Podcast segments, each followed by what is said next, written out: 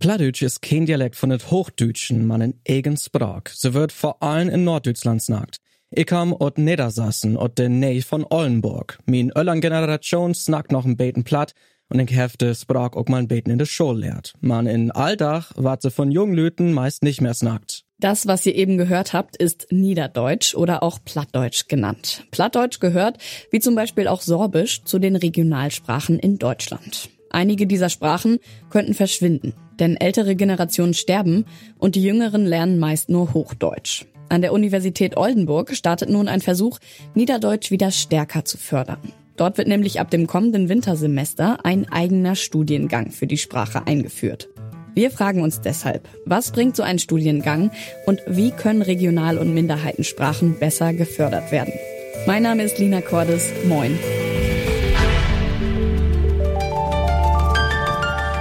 Zurück zum Thema.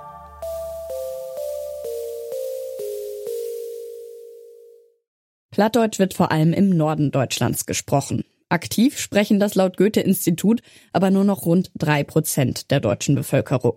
Um den Rückgang der Sprache zu verhindern, wurden deshalb in den vergangenen Jahren einige Förderprogramme ins Leben gerufen.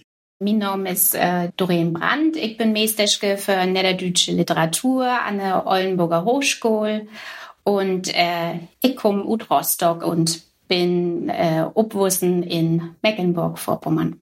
Das ist Doreen Brandt. Sie lehrt niederdeutsche Literatur an der Uni Oldenburg. Die Hochschule hat diesen Freitag den Startschuss für den Bachelorstudiengang Niederdeutsch gegeben.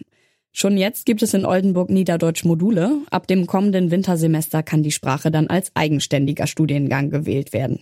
Dieser Bachelor, der besteht aus vier inhaltlichen Komponenten. Und die Sprachpraxis, also das Erlernen von Niederdeutsch, Sprechen und Schreiben, ist eine Komponente davon. Und die anderen drei sind die Sprache. Die Studierenden lernen also die äh, niederdeutsche Sprachwissenschaft kennen, die ja schon eine sehr, sehr lange Tradition hat. Das reicht ins 19. Jahrhundert zurück. Sie lernen niederdeutsche Literatur und Literaturgeschichte kennen.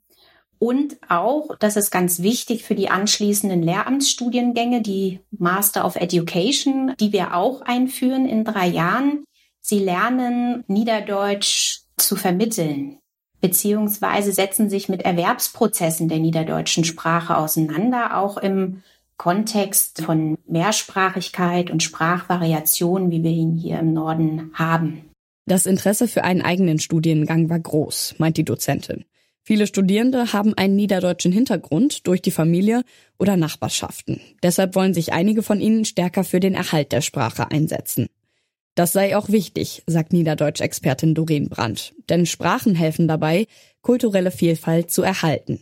Ein Plädoyer, was man dann an der Stelle immer anbringt, ist, dass die Sprache einer Region ja auch zur Kultur und Geschichte dieser Region gehört.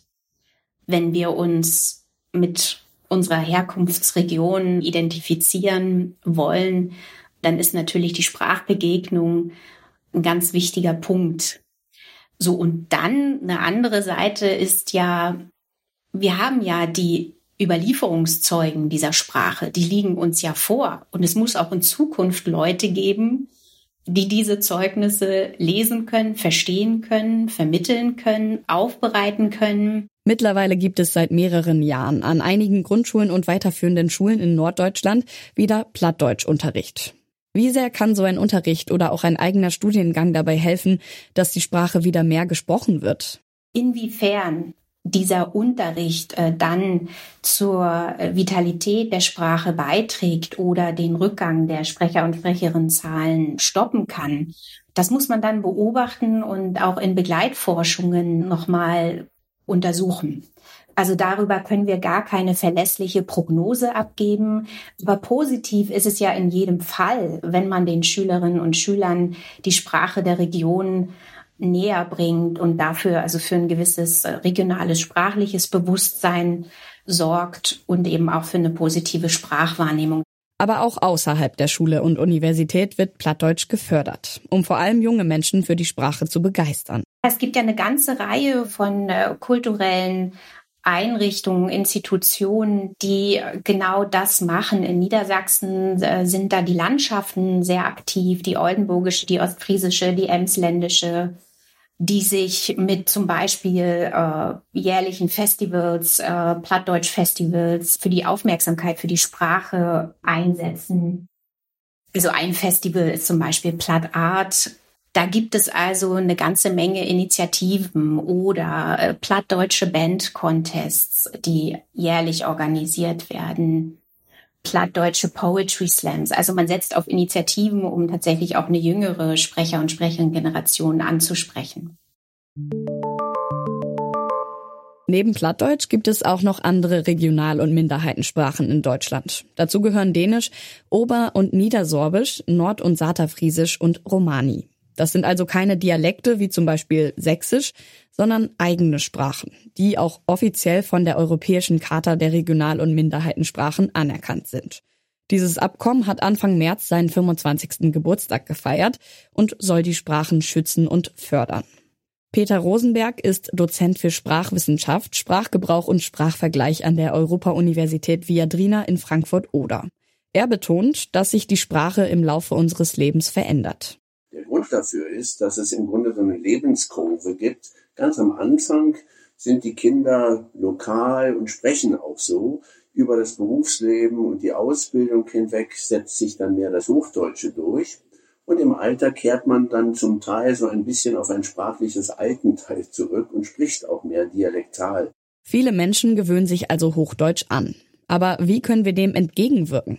Der Sprachwissenschaftler sagt, es braucht einen Nutzen und einen Vorteil, die Sprache zu können. Es ist zum Beispiel ein Gewinn, dass man in dem Fach Dänisch oder auf Sorbisch Abitur machen kann. Das heißt, das muss sich auch lohnen. Niederdeutsch kommt nun auch in die Schulen und das führt dann auch dazu, dass man in den Familien auch merkt, das ist durchaus eine, eine würdevolle Sprechweise und nicht, wie man in der Vergangenheit dachte, etwas, was eigentlich eher ein Slang oder ein Bauerndialekt ist, was also kein Prestige verheißt. Statuspolitik ist sicher das Erste. Und das Zweite ist, man muss dem auch einen gewissen Nutzen einräumen und dann kann man hoffen, dass doch diese Entwicklung zum Standarddeutschen nicht unaufhaltsam ist, sondern sich in Form einer gewissen Zweisprachigkeit doch noch halten lässt. Das Image von Minderheitensprachen aufbessern und eine Zweisprachigkeit fördern. Das ist Rosenbergs Idealvorstellung. Aber wie steht es aktuell wirklich um die Sprachen? Sind Regional- und Minderheitensprachen vom Aussterben bedroht? Na, vom Aussterben vielleicht nicht, aber vom Rückgang. Das heißt, ähm, gegen alle Prognosen scheint es doch im Bedürfnis von Menschen zu liegen, äh, nicht nur zu sprechen, um sich zu verstehen, sondern auch zu sprechen, um sich zu unterscheiden. Und das ist natürlich die Quelle dafür, dass sich Unterschiede immer noch halten. Und das Schöne ist, dass Menschen ja nicht nur eine Sprache oder eine Varietät sprechen können, sondern mehrere. Und so gesehen haben diese Minderheiten oder Regionalsprachen durchaus Chancen. Regional- und Minderheitensprachen werden in Deutschland zwar wohl in Zukunft nicht komplett verschwinden, aber weiter zurückgehen, außer sie werden stärker gefördert. Dafür gibt es zum Beispiel kulturelle Förderprogramme, die die Sprachen näher an junge Menschen bringen sollen. Einen wichtigen Beitrag im Bereich Bildung leisten aber auch Studienfächer und andere Initiativen. Das wär von uns für von Dach, der Redaktion Han Lukas Stöckel, Alia Rentmeister und Nelly Linke. Chef von Danes wär Alina Metz, der Audioproduktion hat Tim Schmutzler. Die Moderatorin wär Lina Cordes und ich bin Lars Fein und sag Tschüss und bitte komm mal. Zurück zum Thema vom Podcast Radio Detektor FM.